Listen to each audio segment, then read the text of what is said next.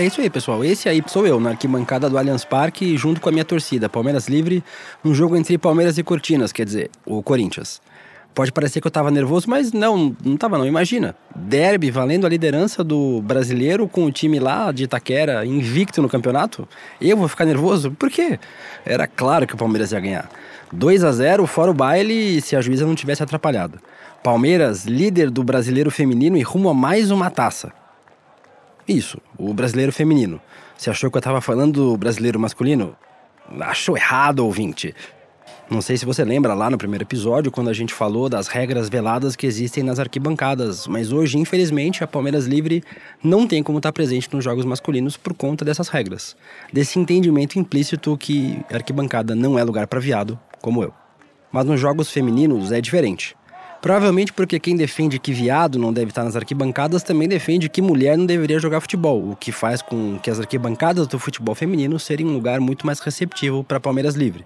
E por conta desse clima diferente, diversos torcedores gays, lésbicas, trans se sentem seguros para ir no estádio e estar na arquibancada. Inclusive, eu conheci nesse jogo um menino trans que estava indo pelo estádio pela primeira vez. E são contatos como esse que me fazem ter orgulho da nossa luta pela presença de LGBTQIA nas arquibancadas e que dão aquele gás quando a gente mais precisa para continuar acreditando na mudança. E olha, tem vezes que a gente precisa muito desse gás. Oi, eu sou a Joana de Assis. E eu sou o William Deluca. E você está ouvindo o segundo episódio do podcast Nos Armários dos Vestiários. Um podcast que investiga a homofobia e o machismo no esporte identidade nacional, o futebol. Nos Armários dos Vestiários é um podcast do GE, produzido pela Fio The Match. No episódio de hoje, nós vamos falar de torcida, principalmente as torcidas LGBTQIA, e da presença desses torcedores nos estádios, tanto antes quanto hoje.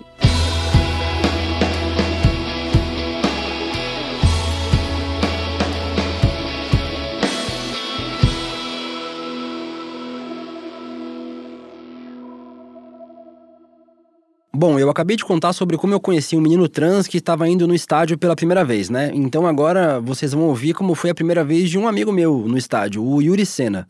Ele é torcedor do Cruzeiro e é ele que vocês vão ouvir agora. Em 2007, é, eu ganhei de dois melhores amigos meus o ingresso para assistir o jogo do Cruzeiro no Mineirão pela primeira vez na minha vida. Eu estava indo para um estádio de futebol.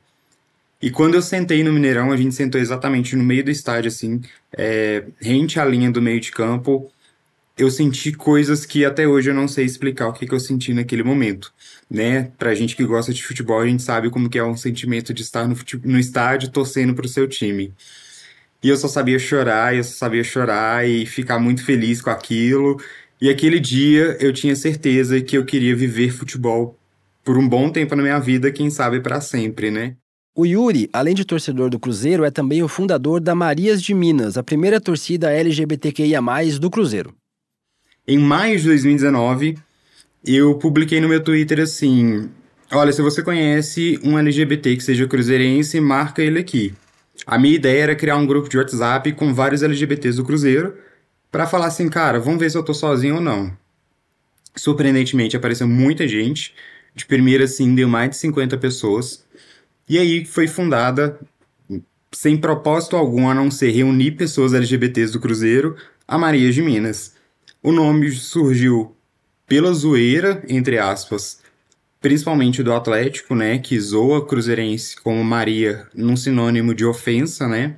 A história do Maria pro Cruzeiro surgiu porque da, por causa da máfia azul, é, que é a principal torcida organizada do Cruzeiro, e a Galocura, que é a torcida organizada do Atlético, trocava o, F de, de máfia por, pelo R de Maria.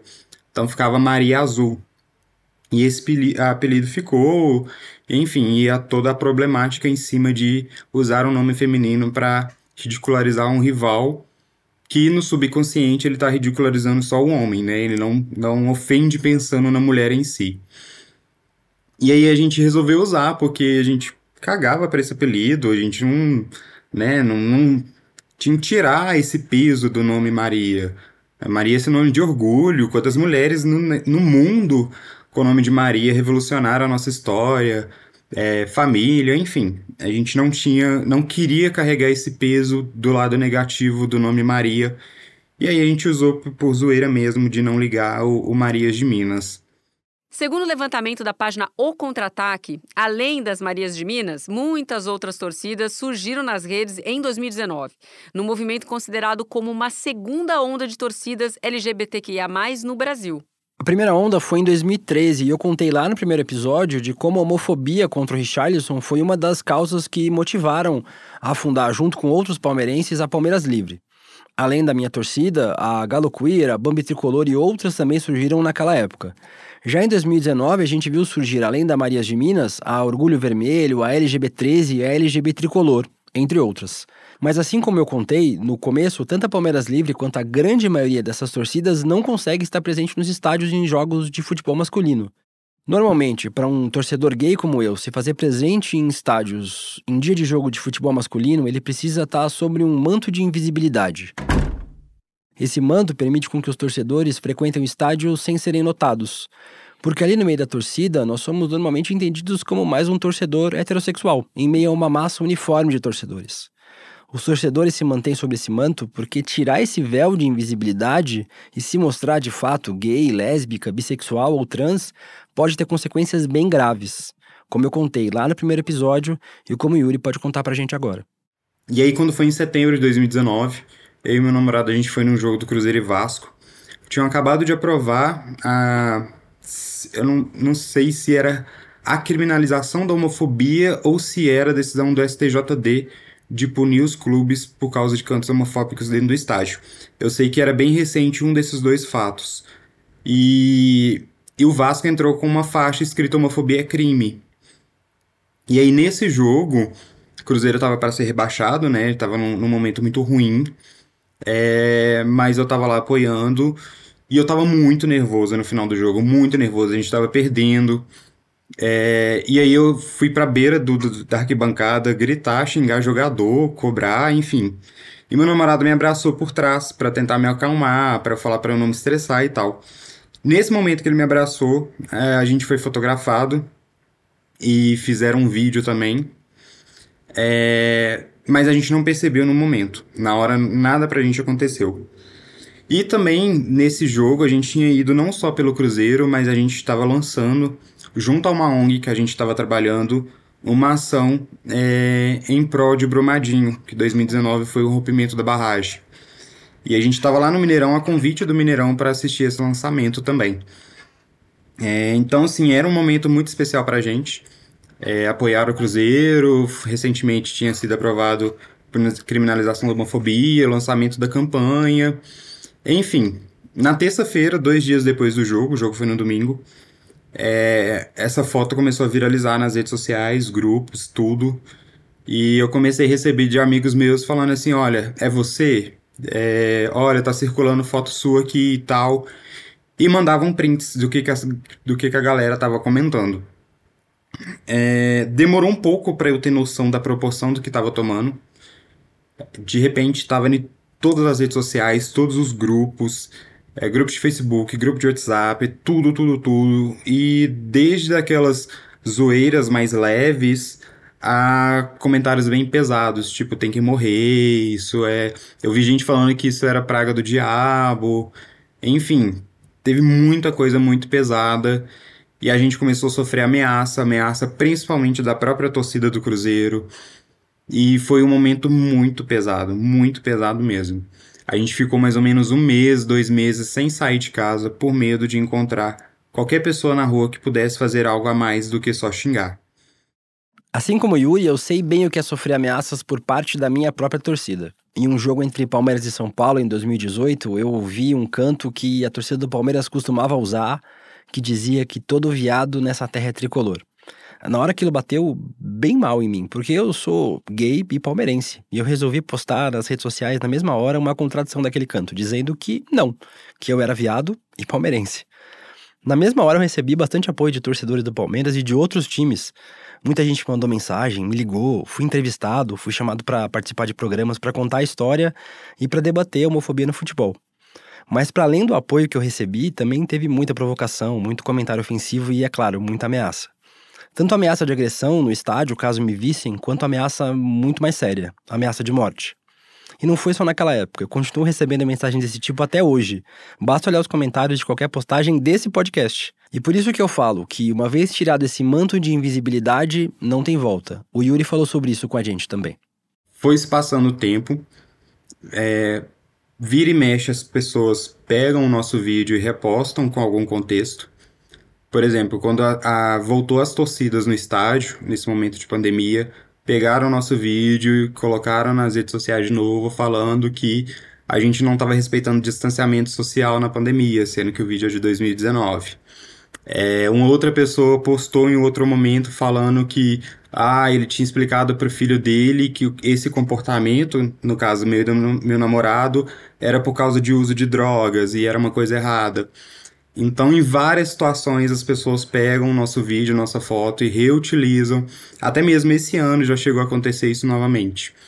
É, e no começo do ano passado eu tive mais um, uma ameaça de morte, que foi quando vazaram meu número de WhatsApp. É, e tudo isso aconteceu por uma suposição de que o Cruzeiro lançaria uma camisa LGBT e ela seria rosa, que para mim não faz sentido algum, mas soltaram essa fake news aí, acreditaram, vazaram meu número de telefone, então eu recebi inúmeras ligações, áudios de WhatsApp, que inclusive eu tenho áudios até hoje, de pessoas falando: olha, se você continuar com essa palhaçada, você vai morrer. Isso não é uma ameaça, isso é um aviso. Ela, a pessoa falou exatamente desse jeito. E nesse momento que meu WhatsApp vazou, eu decidi dar uma pausa em tudo, na minha luta no futebol, porque meu psicológico já não estava aguentando mais. Eu não vivia mais futebol, eu sobrevivia para ver futebol. Então eu acompanhava só de casa, não tinha mais coragem de ir pro estádio. É, inclusive hoje eu não me vejo mais dentro do estádio. Eu sinto que essa minha liberdade de poder estar junto do meu time, ela foi acabada de fato. Eu fui no último jogo do Cruzeiro do ano passado, contra o Brusque, no Mineirão, no Mineirão porque o Mineirão me convidou para ir num camarote do Mineirão, onde teria poucas pessoas eu estaria em segurança, mas mesmo assim, quando eu cheguei dentro do estádio, a minha maior preocupação era se alguém iria me reconhecer, mesmo que de longe, mesmo sem acesso ao camarote, se alguém iria me fotografar, me filmar, enfim. Então, toda aquela energia que eu tive na primeira vez que eu fui pro estádio, ela morreu. Ela não existe mais para mim.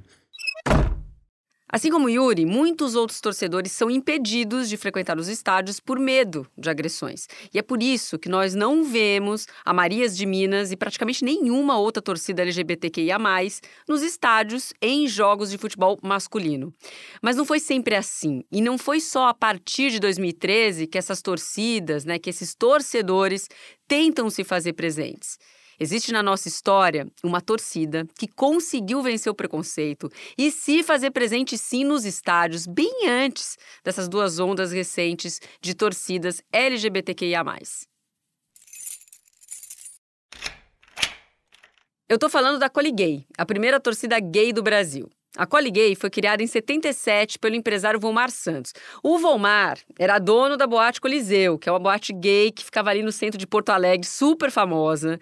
Só que além disso, ele era gremista também, apaixonado, super torcedor. Ele não perdia nenhum jogo. Aí um dia, ele assistindo o seu Grêmio, estava na arquibancada do Olímpico, inclusive, ele achou que a sua torcida estava assim, meio caída, meio morna, meio sem sal. Meio hétero demais, né, gente? Vamos combinar. É, então, daí ele teve uma ideia.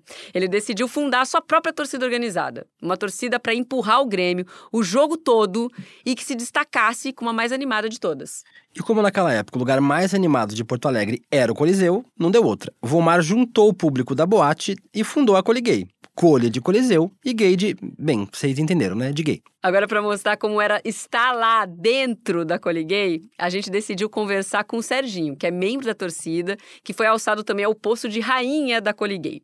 O Serginho conta pra gente agora como era o clima da Coliguei. Era muito diferente? A época era extremamente diferente, porque as pessoas iam para lá, sentavam, né? Levantavam quando tinha gol, quando o time avançava, todo mundo levantava, não dava nada, sentava de novo. E nós não. Nós, che nós chegávamos cantando, cantávamos durante o jogo, terminava o jogo, continuávamos cantando, e tinha muito instrumento de sopro, que é uma coisa que empolga demais, né? Eu sinto falta disso até hoje, né? Nessas escolas de samba que são maravilhosas as baterias, mas tinha que ter um instrumento sopro. Dá um, uma ênfase muito maior, uma inflama muito mais.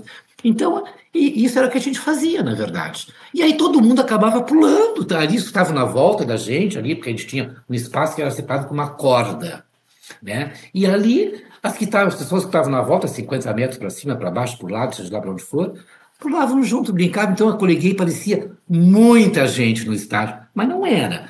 Nós tivemos 700 manas, entre idas e vindas, e, e apareceram, foram um jogo, dois, três, não foram mais, uma base de 700 meninas. Tinha mais visual na Coliguei, né? Era muita ráfia, é, essas coisas de carnaval, é, esses, digamos, adereços e tudo. Mas não era só na produção e na animação que a Coliguei se diferenciava das outras torcidas. Até na hora de cantar os nomes dos jogadores, a Coliguei fazia as coisas do seu jeito. Em 2014, durante o lançamento do seu livro sobre a Coliguei, o autor Léo Gershman lembrou de uma dessas músicas em entrevista para o Globo Esporte do Rio Grande do Sul. Baltazar era um jogador chamado Artilheiro de Deus, e ele era religioso, ele sempre, sempre chegava com uma Bíblia. E quando Baltazar chegava no Olímpico, ele cercava e ficava gritando para ele: Vamos todos pro altar, que chegou o Baltazar. Serginho, você lembra de alguma outra música? Não lembro mais de nenhuma outra, mas essa aí agora, quando tu falou, veio em mente, assim. Parece que eu tô vendo nós gritando, meu Deus do céu. É, tinham, quase todos os jogadores tinham. Mas honestamente, cara, já faz 45 anos, né? Atrás, mais ou menos isso. Então é. Eu realmente não. não eu, eu, eu tenho. A única coisa que eu tenho da Coliguei, que até eu poderia ter trazido e esqueci, é aquele cafta que a gente usava, né?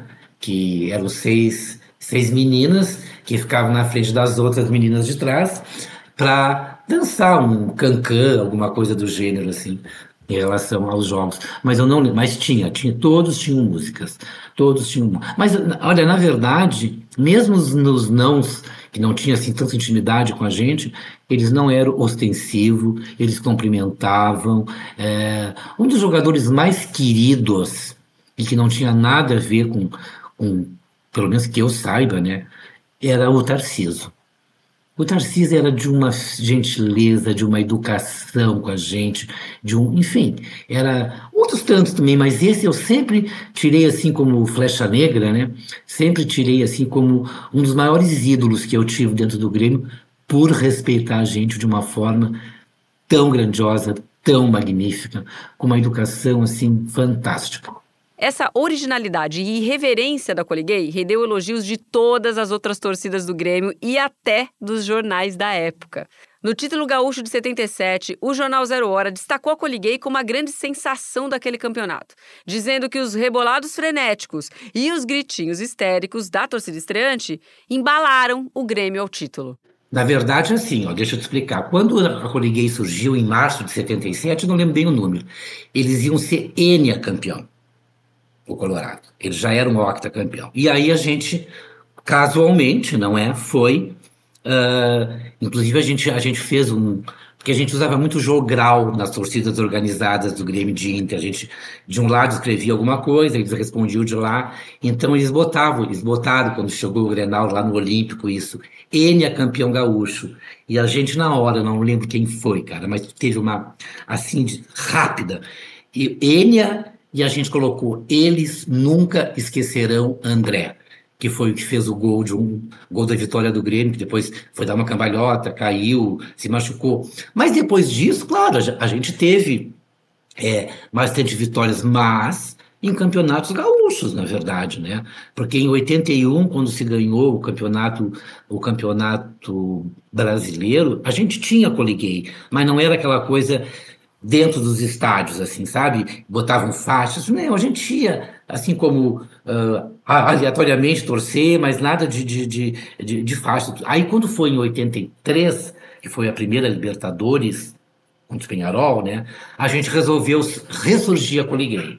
Inclusive me botaram de rainha da Coliguei, foi um deboche, mas tudo bem. Eu aceitei igual e fui. Nós fomos para Montevidéu, Aquilo lá foi quando a gente chegou, em Maricom, em Maricom, em Maricom, em Maricom, mas sabe assim, não era uma coisa agressiva, entendeu?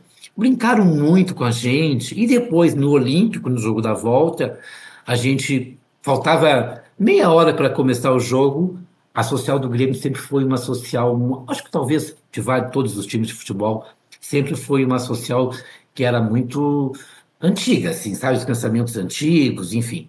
Quando faltava meia hora ou 40 minutos para começar o jogo, a gente invadiu, a gente, porque nós éramos todos sócios na época já. Aí a gente invadiu a social, fizemos a não uma volta, porque a social olímpica era redondo, mas a social ficava de um lado e a arquibancada de outro. A gente foi de um ponta a ponta, com aquelas sombrinhas tipo frevo, né? Que a gente tinha azul, preto e branca, pulando, dançando, é, enfim. Bom, ovacionados. Aí o Grêmio ganhou, aí era Deus no céu e a coliguei na terra, né? O primeiro brasileiro, a primeira Libertadores e ainda teve o Mundial, hein? Com certeza a torcida comemorou bastante esses títulos todos no Coliseu, né? E não é só torcida, os jogadores também, né, Serginho? Tinha muito jogador que frequentava o Coliseu? Muitos jogadores frequentavam. Isso não só no Coliseu, nós tínhamos tinha um bar, um bar do lá atrás da social do Grêmio, bar do Ramon, meu pai. Ali quando terminava o jogo, bom, era uma maravilha. vários. Não só do Grêmio, como do Inter. Vários. De categorias uh, juvenis na época, profissionais. Vários. É, jogadores do esportivo, jogadores do Caxias. Eu era é procurada. Mas assim, ó, na verdade, como é que a gente eles chegavam de boa, assim, com a gente, conversavam, apresentavam as namoradas. E sempre vai ter isso, né? Não adianta, eles tentam se esconder por trás de, de uma mulher, enfim. Muitas, inclusive eu conhecia, eram lésbicas que faziam aquele meio de campo, assim. Não era aquela coisa tão sapatão, né? Era uma coisa feminina, mas gostavam de mulheres também. Bi, né? Essa Coliseu, os shows daqui, as nossas as, os nossos transformistas daqui, na época, eram muito bons. E os shows valiam a pena, realmente valiam a pena. Isso também levava as pessoas a frequentarem. Eu não sei se foi a primeira boate gay de Porto Alegre, na verdade, mas foi uma das, com certeza. Agora que foi a, a mais bonita, com certeza. Ela era belíssima por dentro, belíssima. Mas para além dos shows e de ser também a sede da Coliguei, o Coliseu era também um porto seguro para os gays, lésbicas, bissexuais e trans, num contexto de ditadura militar mesmo. E a ditadura estava sempre atenta a todo comportamento subversivo ou que fugisse do que eles consideravam moralmente aceito.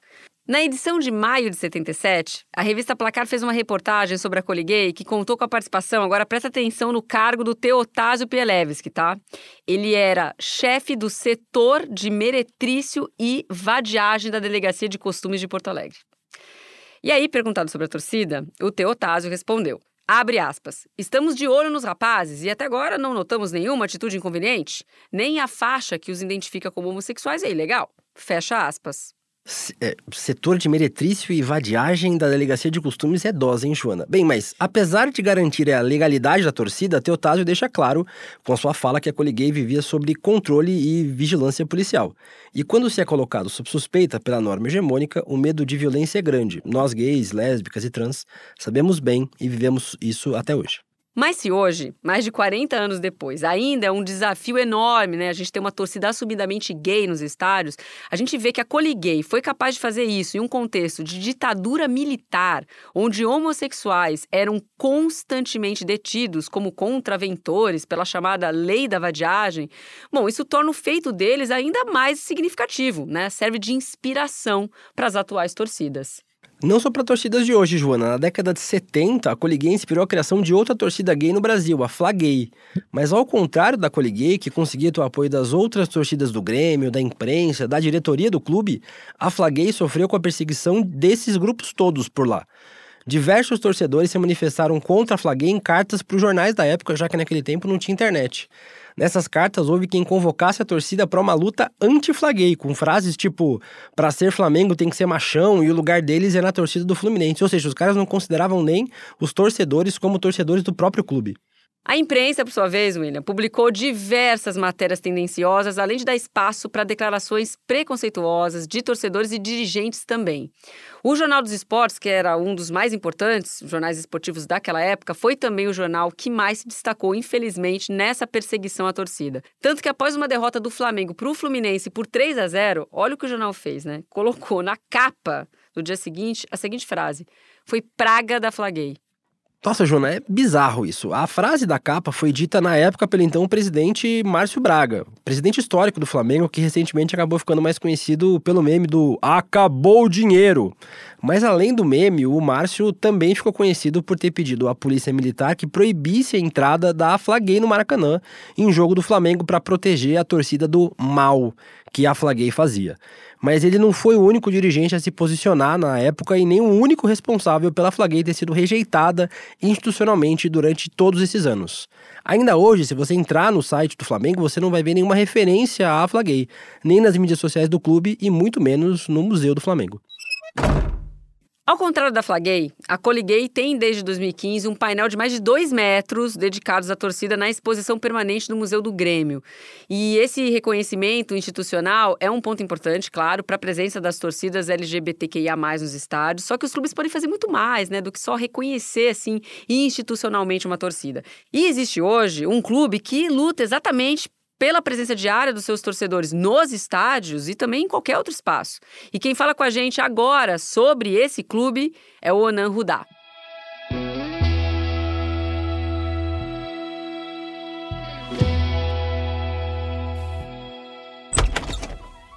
Você sabe que aqui no Bahia, uma das primeiras coisas que o Bahia fez assim como ação concreta foi liberar o uso do nome social, né, nos protocolos internos, contratou uma pessoa trans para trabalhar na loja oficial do clube, que na minha avaliação é uma vitrine ali constante de contato direto com torcida. Então isso tem um, um, um grau significativo importante. O Onan, que você acabou de ouvir vai ouvir de novo, é torcedor do Bahia e fundador da torcida LGBT Tricolor. Tem muita gente que, tipo assim, criou a perspectiva de se aproximar do clube, de ser sócio, de ser sócia, porque a LGBT tricolor existe, entendeu? Então eu não preciso ir pro estádio pra ter LGBT lá, não. Sempre tem, todo jogo tem. Diferente das outras torcidas LGBTQIA, criadas desde 2013, a LGBT Tricolor tem presença constante nos Jogos do Bahia. É fruto de um posicionamento contundente né, do clube nessa luta pela inclusão. O que eu acho que o Bahia fez de estrutural foi se posicionar de fato, sabe? Então não foi uma ou duas vezes que tentaram constranger Belitani em live. Foram muitas vezes. E ele nunca titubeou em qual era a resposta que ele ia dar. Não foi uma ou duas vezes que dirigentes do Bahia foram constrangidos em entrevistas, em situações que envolvia um posicionamento público. Foram muitas vezes. E o Bahia nunca teve dúvidas de como deveria se posicionar. É só de, de uma resposta tão óbvia. Não, no Clube do Povo tem que acolher todo mundo. Aqui a gente só disse que preconceito não é aceito. O que, é que tem de errado nisso? Por isso que eu acho o futebol tão perfeito para poder tratar de certas temáticas é que, tipo assim, a confluência dos argumentos desarma completamente, sabe, os, os preconceituosos. Porque, tipo assim, o que, que o clube perde tendo uma pessoa LGBT lá? Nada. Ganha. Entendeu? Vende mais. É mais gente torcendo, sabe? Tal. E qual é a pessoa que vai para um lugar onde ela está sendo violentada? Ninguém.